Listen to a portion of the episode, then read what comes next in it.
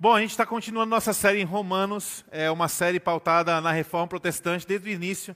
Nós temos conversado aqui sobre essa, essa reforma, não da perspectiva de uh, um ataque a uma religião instituída, mas sim o um entendimento de que é, na era de 1500 Deus usou basicamente dois homens, tanto Martim Lutero como também Calvino, para nos iluminar acerca da importância do Evangelho dentro da palavra de Deus e como o Evangelho é capaz de transformar o homem. Né? Então a gente tem falado sobre isso, olhando à luz de Romanos, tratando sobre cinco somentes, né? cinco solas. Como é que nós podemos compreender o Evangelho?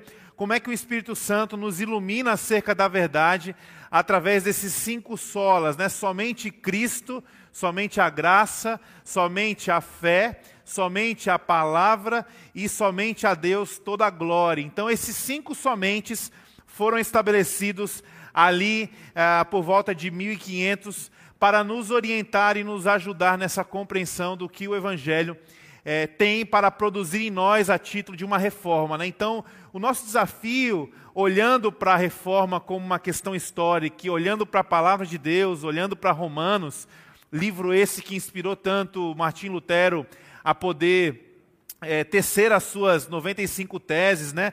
E produzir ali uma tentativa de debate, de discussão sobre esse tema.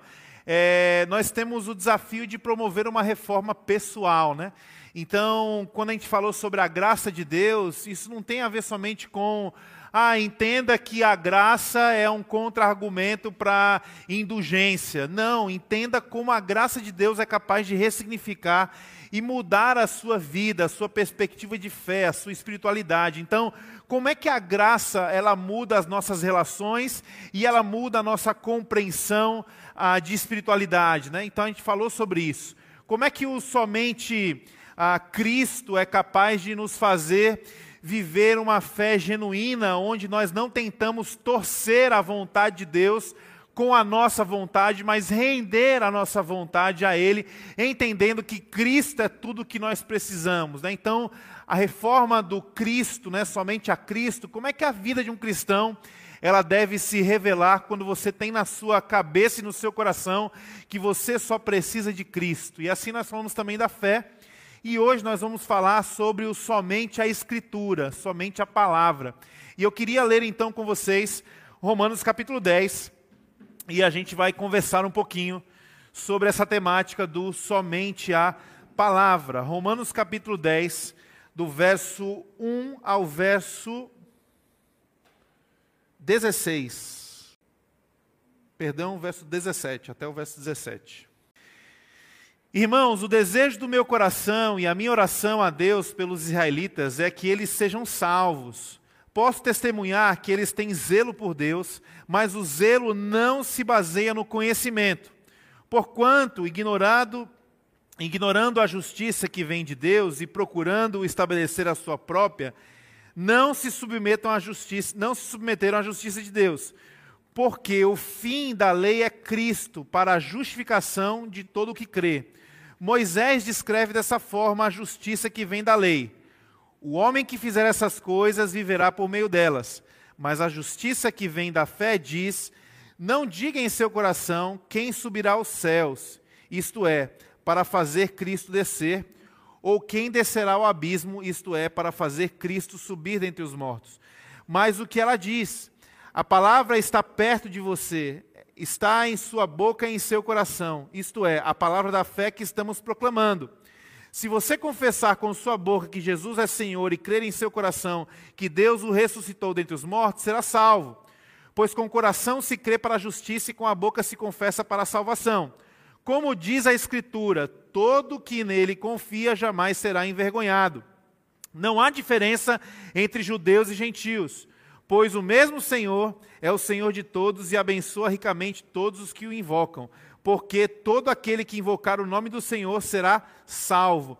Como, pois, invocarão aquele em quem não creram? E como crerão naquele de quem não ouviram falar? E como ouvirão se não houver quem pregue? E como pregarão se não forem enviados? Como está escrito, como são belos os pés dos, dos que anunciam as boas novas.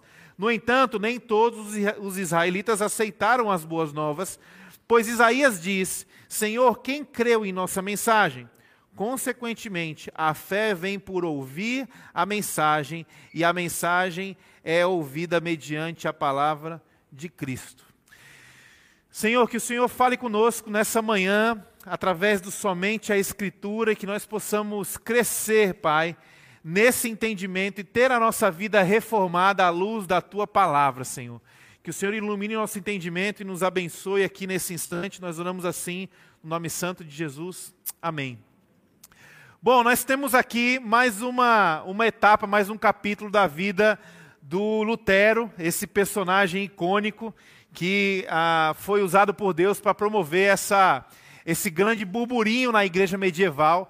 Lutero ele teve a chance de escrever aquelas 95 teses para poder debater sobre essas questões. E Lutero ele ah, promoveu essa, essa grande revolução, como eu falei. E dentro dessa grande revolução, Lutero se deparou com uma certa situação à luz da palavra de Deus. Qual seria essa situação? Presta atenção nisso. A igreja medieval não desprezou a palavra de Deus mas a igreja medieval olhava para a palavra de Deus e usava dessa palavra como uma ferramenta de poder. Então, como é que a igreja ela a, detinha o poder sobre os seus fiéis?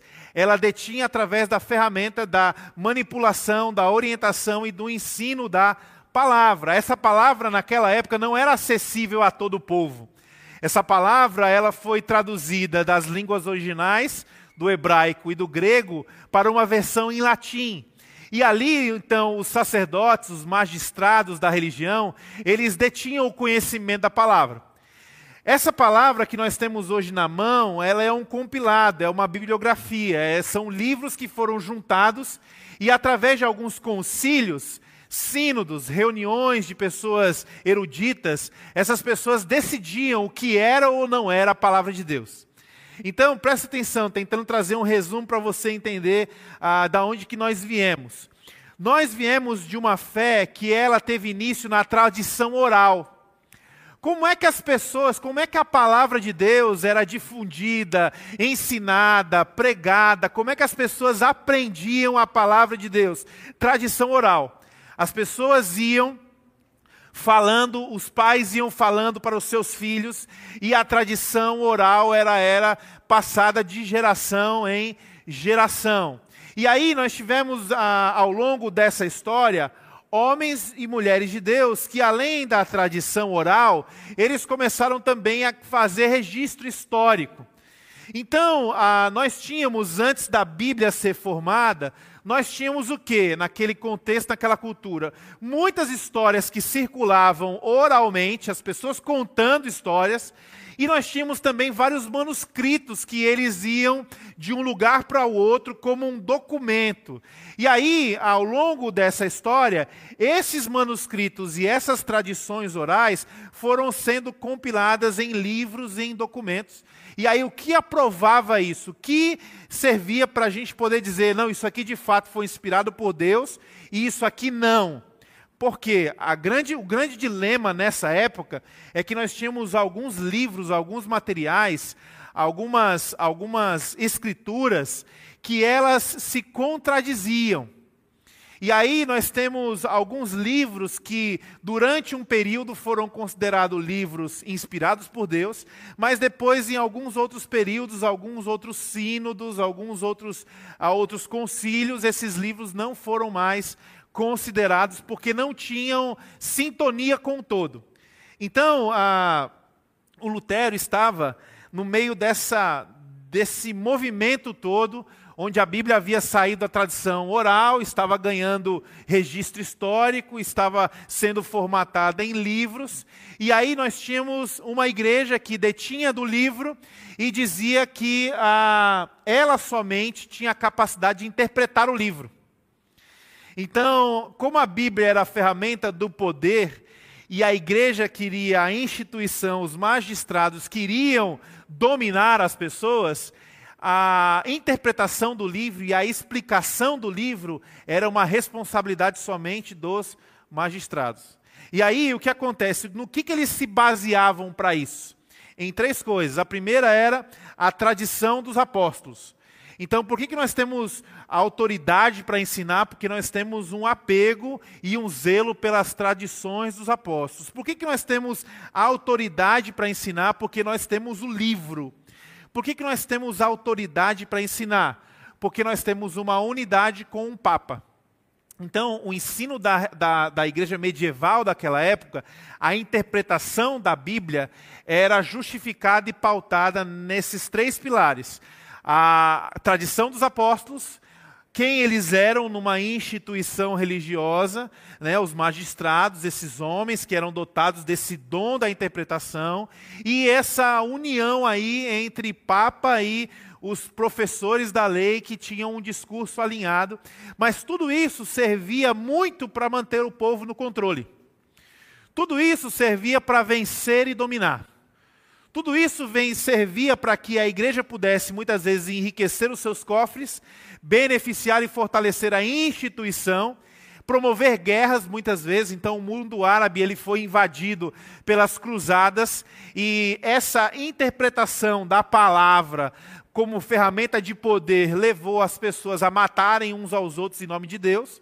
Então havia essa, essa confusão aí ah, no cenário do qual Lutero estava vivendo. E aí Lutero ele se levantou e, em alto e bom som, disse somente a Escritura. O que, que ele quis dizer com isso? Ele quis dizer que a Escritura não era ferramenta de poder de uma instituição religiosa.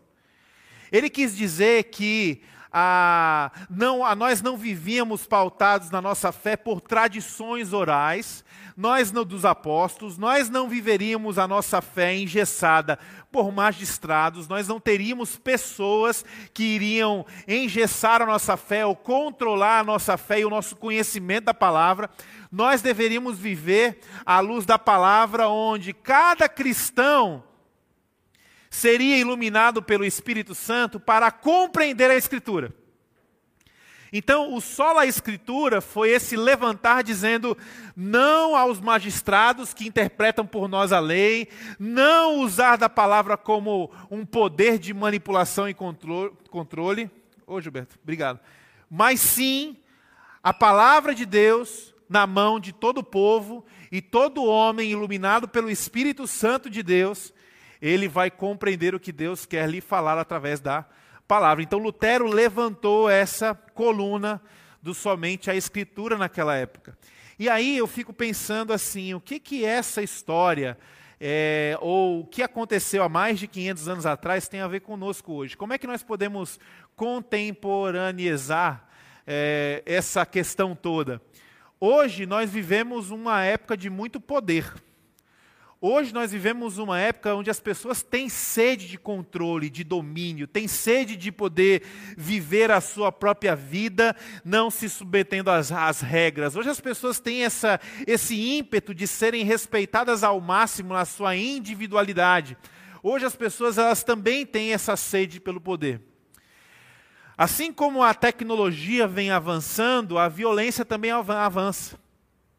Assim como a nossa forma de se comunicar, ela abrange, ela cresce, a violência vai crescendo também. Antes nós tínhamos um fenômeno na escola é, chamado bullying, onde um aluno brigava com outro aluno, ele chamava o outro aluno, ofendia verbalmente, aquilo era bullying.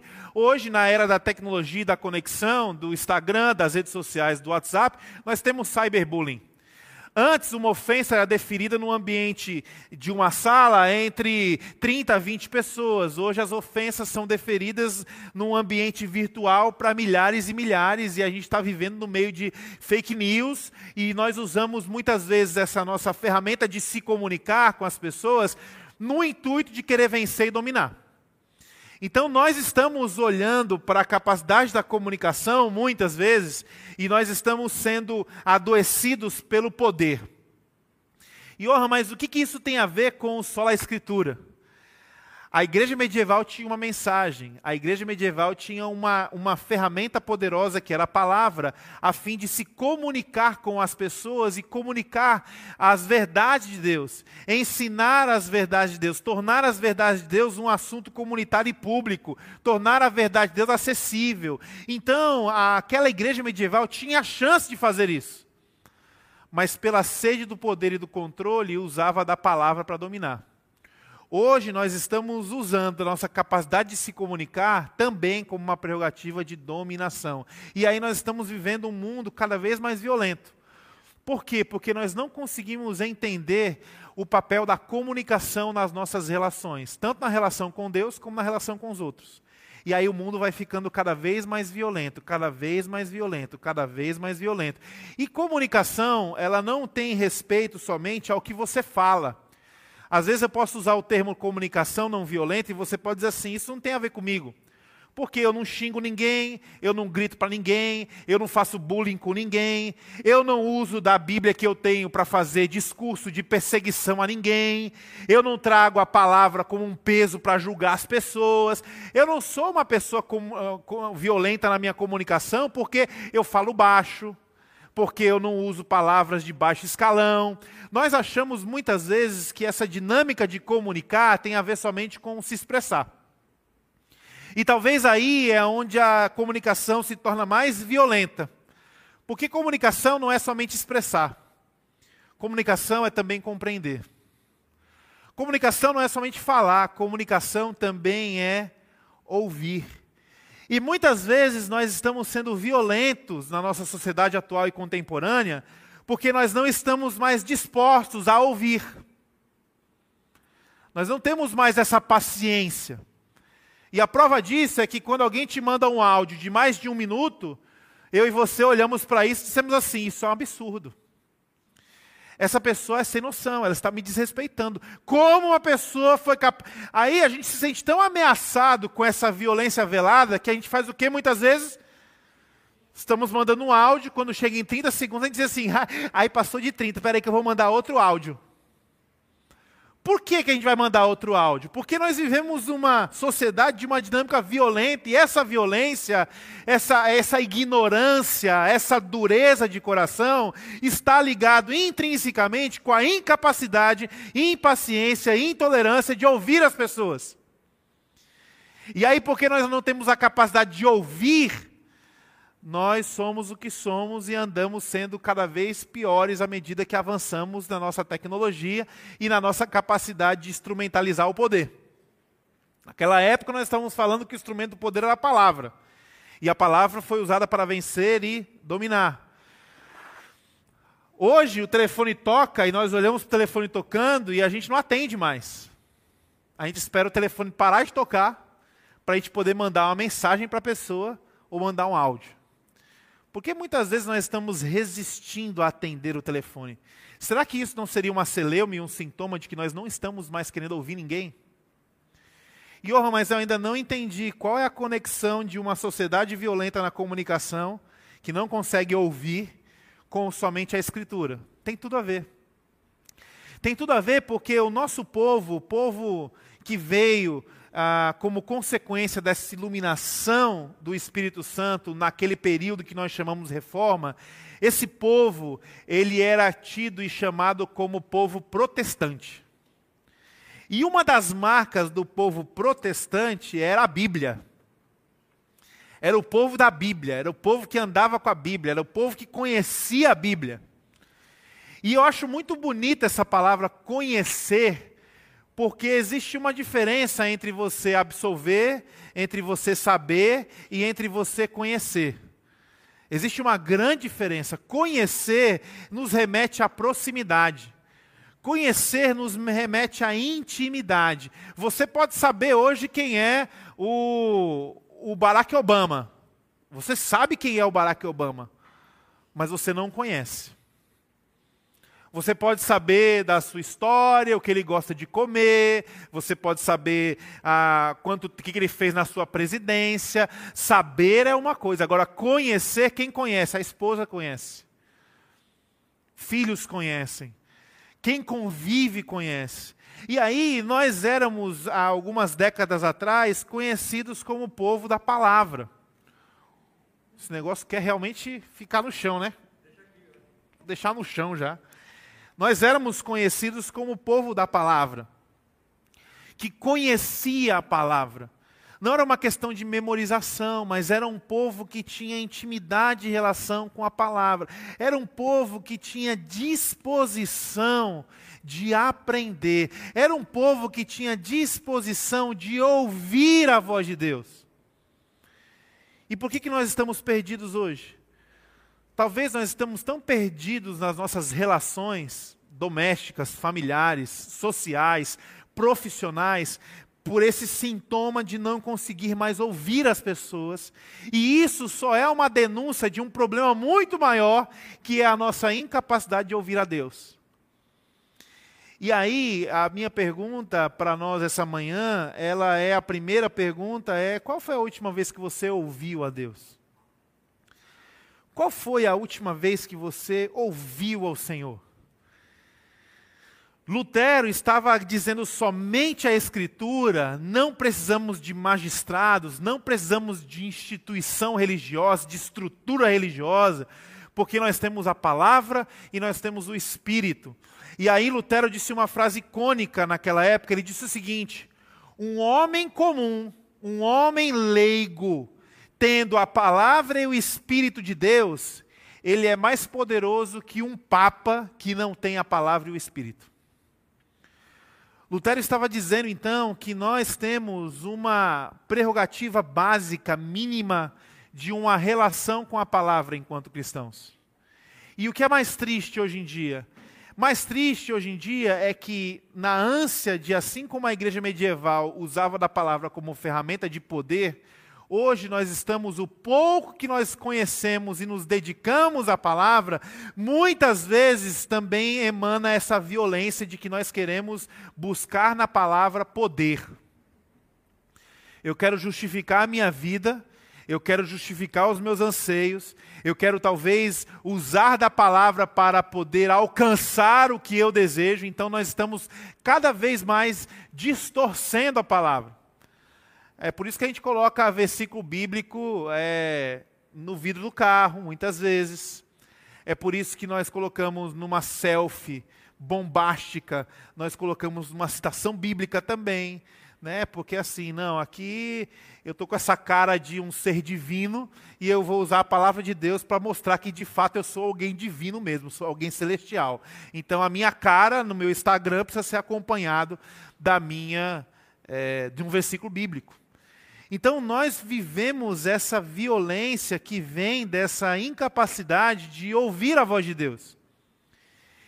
E aqui o nosso amigo Paulo em Romanos está dizendo que essa questão do ouvir, conhecer, ler a palavra, ela é crucial para que a missão de Deus aconteça e para que o reino seja estabelecido. Então, em outras palavras, onde não há capacidade de ouvir, conhecer a palavra de Deus, talvez ali o reino não chegará.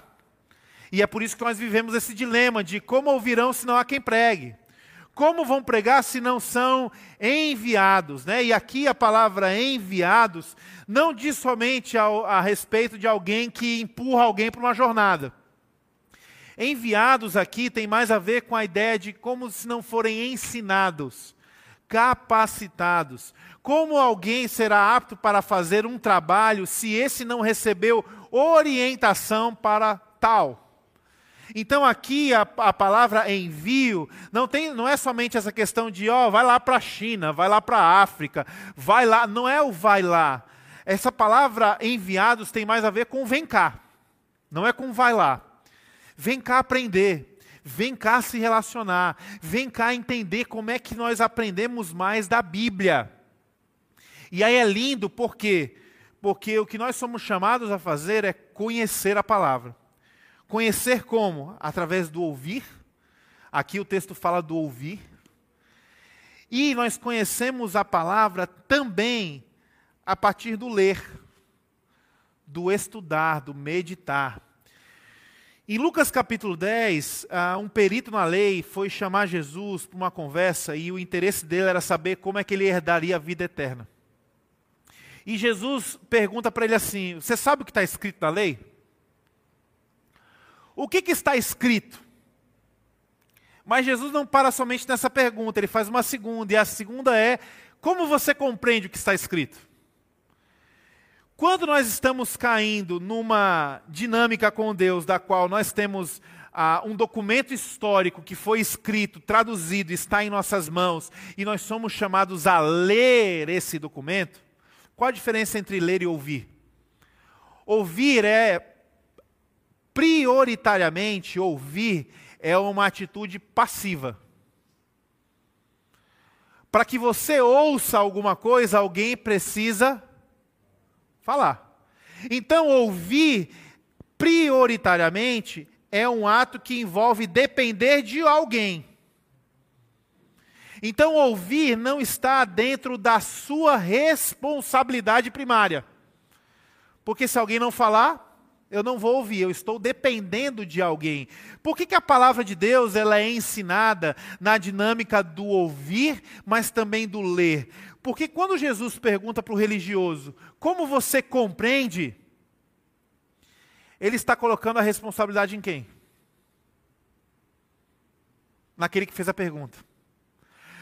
Ouvir é uma coisa que eu vou depender de alguém, mas ler eu vou depender de quem? Você depende de quem para ler? É de você é nossa responsabilidade. Então, olha que bonito isso. A compreensão da palavra de Deus, se aprofundar na palavra de Deus, conhecer a palavra de Deus, é uma atitude que envolve os outros mas também envolve a mim como uma responsabilidade. Em outras palavras, se eu tiver somente ouvir, ouvir, ouvir, mas não tiver ler, o meu processo de conhecer a palavra estará comprometido. E se eu tiver somente o processo de ler, ler, ler, mas não ouvir, o meu processo também estará comprometido. É por isso que nós somos desafiados a conhecer a palavra e conhecer essa dinâmica entre ler e ouvir. Ler e ouvir. Johan, mas o que seria então ouvir a palavra? É botar no YouTube? É colocar no aplicativo da Bíblia em áudio e apertar o play? Não. Ouvir a palavra não é isso. Ouvir a palavra seria o que o apóstolo Paulo escreveu para Timóteo, em Timóteo, 2 Timóteo capítulo 3. E ele diz assim para o Timóteo: Quanto a você, Porém, permaneça nas coisas que aprendeu, das quais tem convicção, pois você sabe de quem aprendeu. Porque desde criança você conhece as sagradas letras, que são capazes de torná-lo sábio para a salvação mediante a fé em Jesus Cristo. O que, que Paulo está fazendo aqui com Timóteo? Timóteo, quando você ficar perdido, no conteúdo que você está lendo, quando você ficar confuso naquilo que lê, você tem uma outra ferramenta usada por Deus que tem a ver com a sua palavra, que são pessoas das quais caminharam sobre a palavra para te ensinar.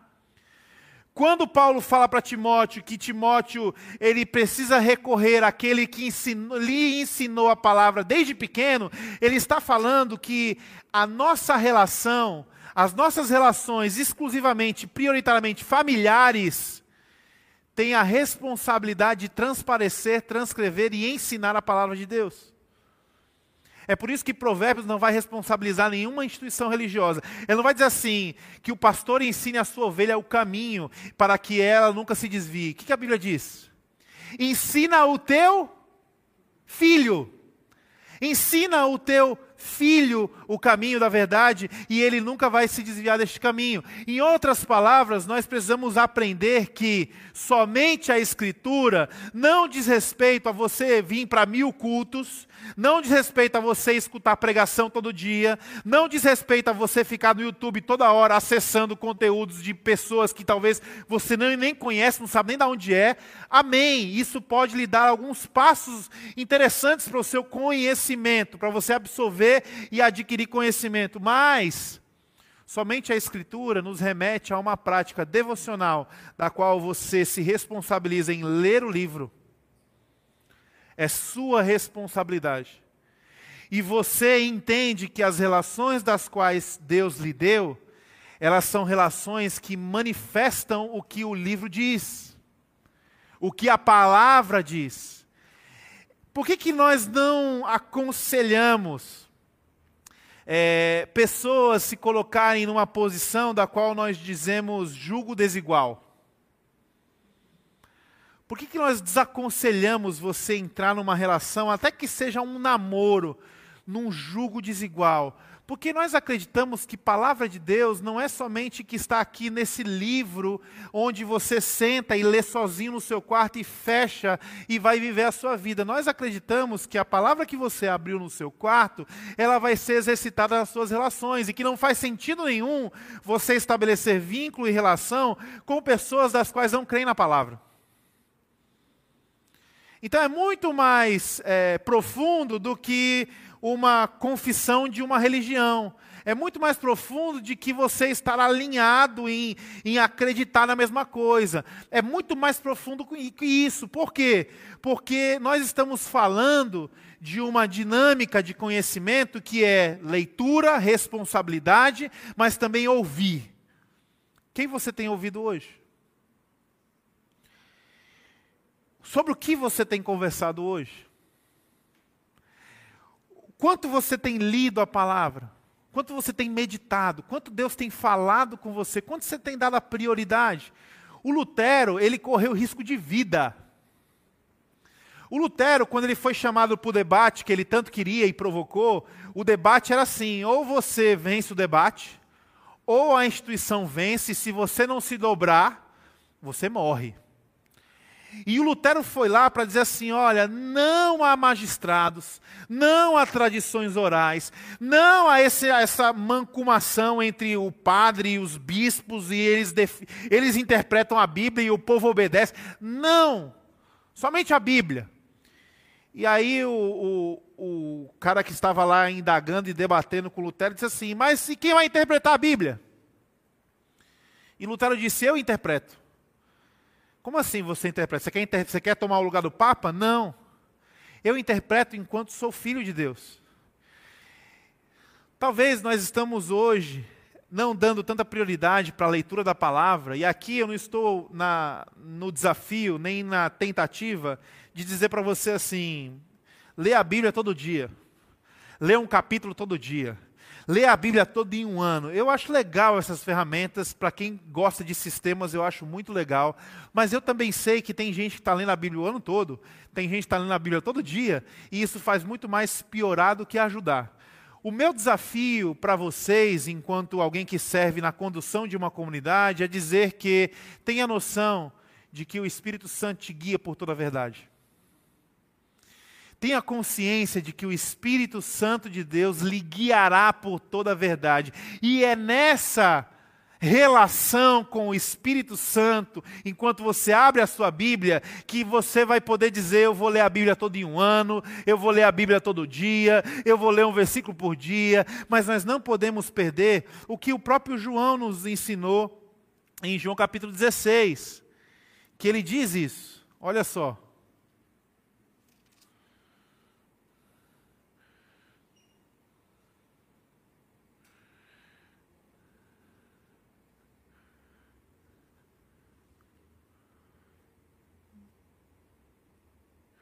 João 16, verso 13.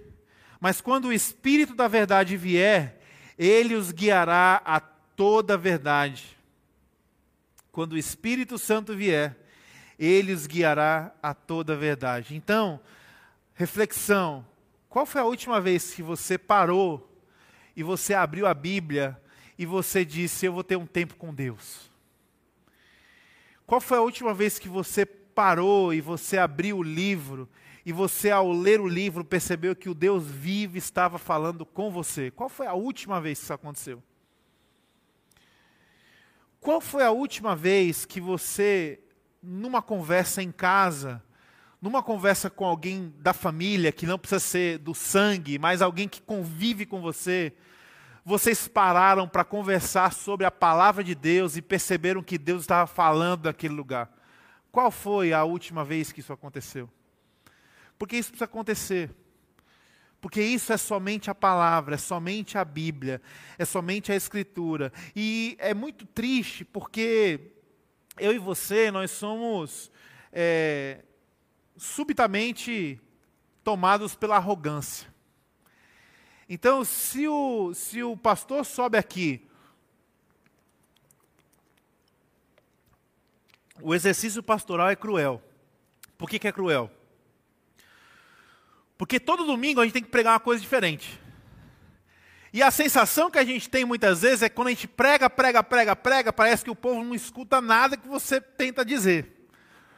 Eu fico brincando com alguns, né, que o, teve o culto do Sola Graça, que eu falando da graça de Deus, e aí fui usar o infeliz exemplo do você não vale nada, mas eu gosto de você. E aí ao final do culto, eu conheci uma pessoa que estava indo na igreja a primeira vez, não era uma pessoa cristã, e essa pessoa me cumprimentou e disse: Ah, você era o cara que estava falando? Eu falei: Sou. Ah, eu gostei muito do culto, rapaz, eu gosto muito do safadão. Poxa, cara, tanto versículo, citação, falei das frases de Lutero, e o cara vem falar. Aí ontem lá no, no portal, a gente esfregando o chão lá, se arrependendo dos pecados, é penitência lá. Aí chega um para mim e diz assim: Eu me lembro do primeiro dia que você pregou. E você falou do McDonald's. Puxa, que exercício cruel é esse exercício da pregação. Porque assim, tudo que você prega é importante, parece que as pessoas não lembram de nada. Mas se você inventar de repetir uma pregação, as pessoas chegam assim: Ei, só tem essa pregação aí, é? Só tem essa história aí, é? Só tem esse exemplo aí, é? Que cruel é. Nós somos, uma, somos pessoas extremamente arrogantes. E quando a gente às vezes passa o olho na palavra de Deus, a gente acha que passar o olho é suficiente. Ah, eu já li, já li João já. Qual é o próximo? Lê João de novo. Não, não, eu já li João já. Dá uma coisa nova. Me dá uma coisa diferente. Coisa nova. Eu não preciso mais disso. Disso aqui eu já entendo e acabou. Então, uma das coisas que nos vicia muitas vezes é essa, essa, essa prerrogativa da gente achar que já sabe tudo. Essa prerrogativa de que quando alguém abre o livro sagrado e diz um versículo que você já ouviu, você fecha o seu coração e diz assim: Eu já sei para onde ele vai, já sei qual é a história, já sei qual é a moral, já sei qual é a conclusão, então vou esperar um próximo culto, eu vou no YouTube para poder ver uma coisa diferente. Pega o seu celular agora aí, em nome de Jesus, vamos fazer um exercício. Pega aí o seu celular. Pega o seu celular, coloca na calculadora. Calculadora. É, vamos lá agora. Ah, você acha que. Ah, você come todo dia, sim ou não? Come todo dia, né? Demais, né? Quem acha que come aí 500 gramas por dia, levanta a mão. Come mais. Quem acha que come um quilo por dia? Um quilo. Quem acha que come um quilo e meio? Quem come sete quilos? Só o Roberto, né, Roberto? Vamos fazer uma conta básica, então. Você coloca aí, é, bota um quilo e duzentos. Vamos fazer um quilo e duzentos? Vou colocar aí 1.1,2, 1,2 por dia, né? Tem quantos dias no ano? Multiplica aí então. Multiplicou? Quantos quilos você está comendo por ano? Agora, você não precisa me dizer a sua idade para não se constranger, mas multiplica pela sua idade. Quantos aninhos você tem? Quantos potes de margarina você já comeu, Gilberto? Fica de pé, por favor, Gilberto. O Gilberto, vem para cá, não, vem para cá, vem para cá, vem para cá, vem para cá. Sobe aqui. Esse ser humano aqui, desse tamanho, já comeu quase 30 toneladas. 30 toneladas é muito ou é pouco, gente? É muito ou é pouco? Então, Gilberto, já que você já comeu 30 toneladas na sua vida, não come mais nada que, que acontece se você parar de comer? Morre. Pode sentar lá. Ah, eu já li muita Bíblia, ah, eu já conheço muito isso, ah, eu já ouvi muita pregação, ah, isso aqui eu já entendo. Então, pá, se você parar de comer, você vai morrer. Então a questão não é o quanto muito eu já absolvi, mas é você olhar e entender, cara, se eu passar um dia sem, eu começo a me enfraquecer. Eu começo a me comprometer, eu começo a me corromper. Então a questão aqui não é o quanto eu já comi. A questão é o entendimento de que se você fica sem um dia, você será enfraquecido. E eu acho que essa compreensão, ela vai nos ajudar a olhar para esse livro e dizer assim, cara, eu preciso de uma relação com esse livro totalmente diferente. Totalmente diferente. E aí eu queria terminar com vocês hoje, lendo, lendo, lendo Efésios 5,19. E o Efésios 5,19. Oi? Efésios 5,19.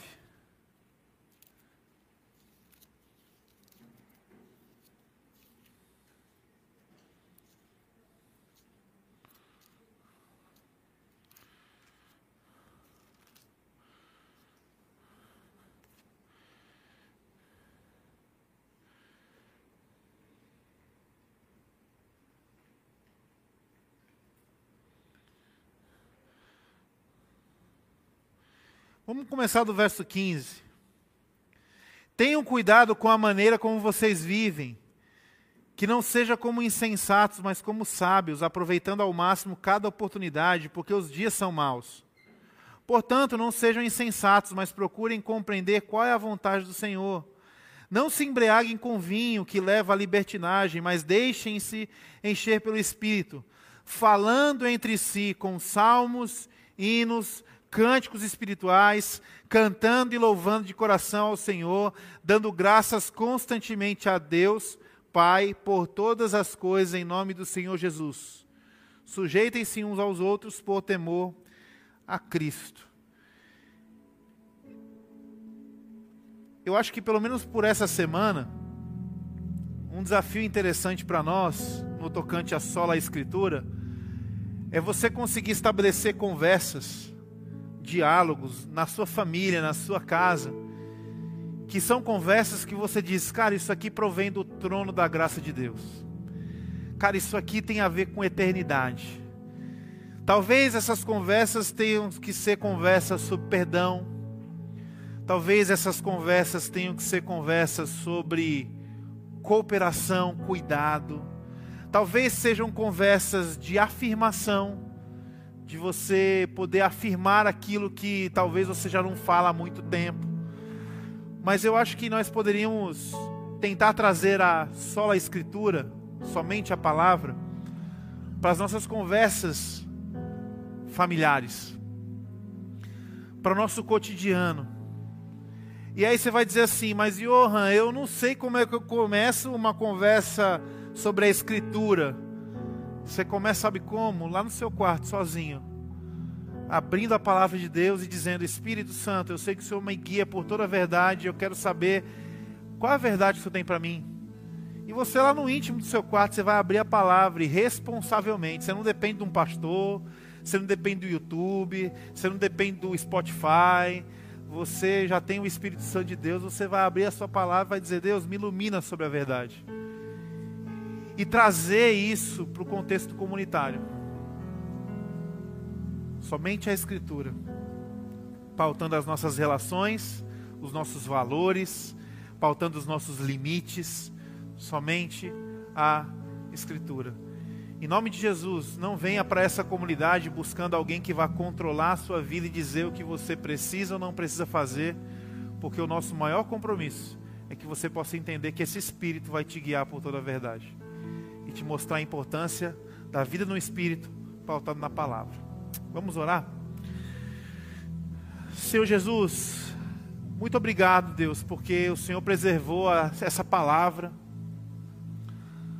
à luz de tantos séculos, tantos anos. Hoje esse livro que está na nossa mão, ele tem a autenticidade pela história, pelo número de manuscritos, pela autoria de quem escreveu. E nós sabemos que, por mais que os anos passaram, por mais que alguns documentos não foram encontrados, o que nós temos na nossa mão é suficiente para dizer que é a tua palavra, Senhor. O que nós temos em mãos é suficiente para dizer que o Senhor inspirou cada palavra e essa palavra é inerrante. Essa palavra é apta para o ensino, para a correção. Essa palavra ela deve ser pauta das nossas relações o que segura o nosso casamento não é o afeto, mas é o compromisso com a palavra. O que garante a criação dos nossos filhos não é o que nós damos ou não damos, não é a educação, mas prioritariamente é a tua palavra. Que dirige a nossa vida, Senhor, o que nos faz bem-aventurados, não é o sucesso profissional, não é o quanto nós ganhamos ou deixamos de ganhar mas é caminhar sobre a tua palavra. E eu quero orar, Senhor, em nome de Jesus, que nós possamos, a partir daqui, talvez renovar contigo esse compromisso de ler a tua palavra, de conversar sobre ela, trazer ela como chão para o nosso caminho. Elas não são os sapatos mais confortáveis, não são a, ela não é opcional para nós. Ela é a verdade, ela é o nosso caminho. Sem ela nós não temos chão. Assim como Pedro disse, Senhor, que isso seja uma verdade no nosso coração. Para onde nós iremos, se só tu tens as palavras de vida eterna? Por isso, nos dá fome e sede da tua palavra, Senhor. E é tão maravilhoso poder perceber que, assim como Timóteo ouviu a palavra da voz, da avó e da mãe, assim como Samuel, quando ouviu ao Senhor, estava achando que Eli estava falando com ele. É lindo perceber, Senhor, que nessa comunidade viva que é a tua igreja, a tua voz se parece com a voz das pessoas que caminham na tua palavra. A tua voz que nos encoraja muitas vezes vem de homens e mulheres sábias que dizem: não é o que eu acho, não é o que eu penso, não é o que eu acredito, mas é o que a palavra do Senhor diz. Muito obrigado, Senhor. Muito obrigado por falar conosco. E que nós venhamos a colocar a tua palavra em primeiro lugar e não a nós.